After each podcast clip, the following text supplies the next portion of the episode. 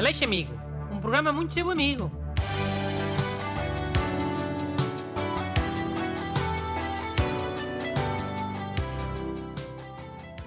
Bom dia. Cá estamos para mais uma bonita celebração radiofónica da amizade. E hoje, para me ajudar a ser amigo, tem cá o ajudante Renato Alexandre. Yo, salvações amigas, pessoal.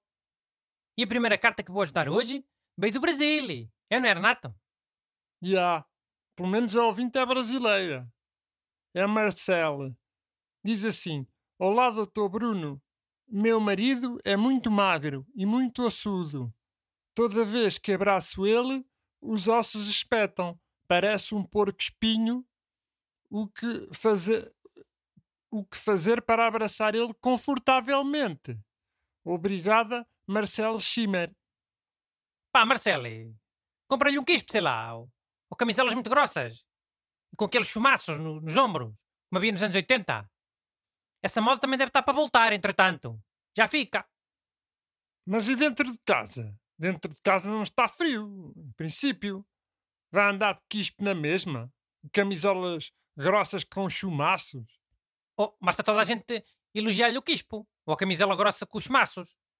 Marcelo, compra-lhe um quispo e depois elogia muito.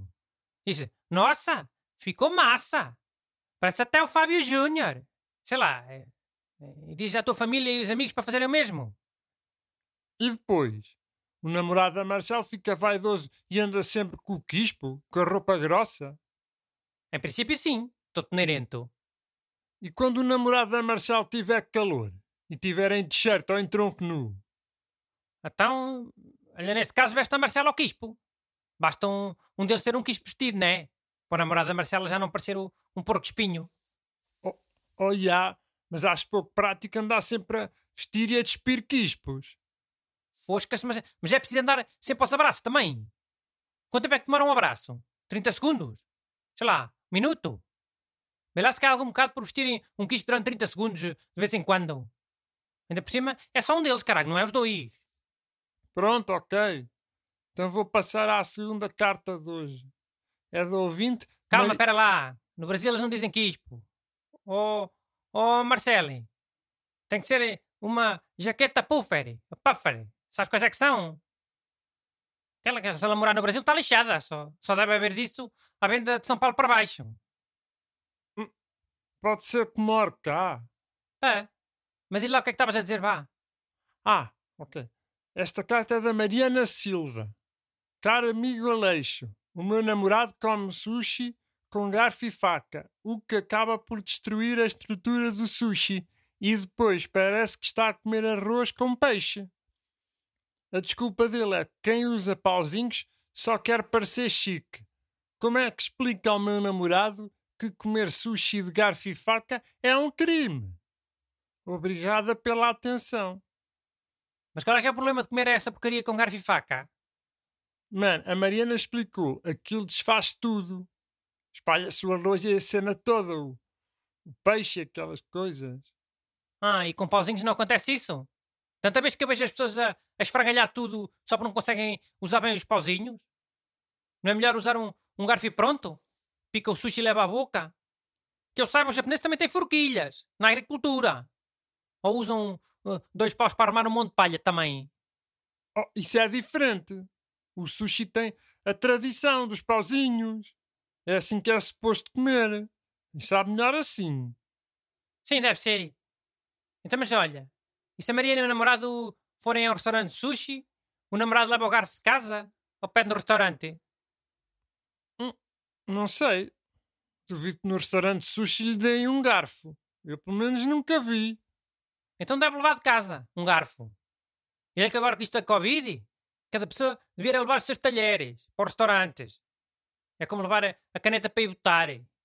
Levar os talheres de casa vai ser a próxima grande tendência. E qualquer dia levar um prato também. Já, é prático. Pá, as pandemias não querem saber se é, se é prático ou não.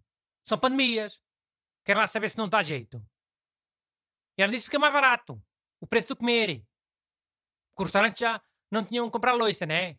Nem talheres. Nem ter que lavar a louça. Já, pronto. Mas então e esta cena da Mariana e do sushi do namorado? Ah, sim. Olha, Mariana. teu namorado provavelmente não sabe usar a porcaria dos pozinhos e tem vergonha de fazer má figura à tua frente.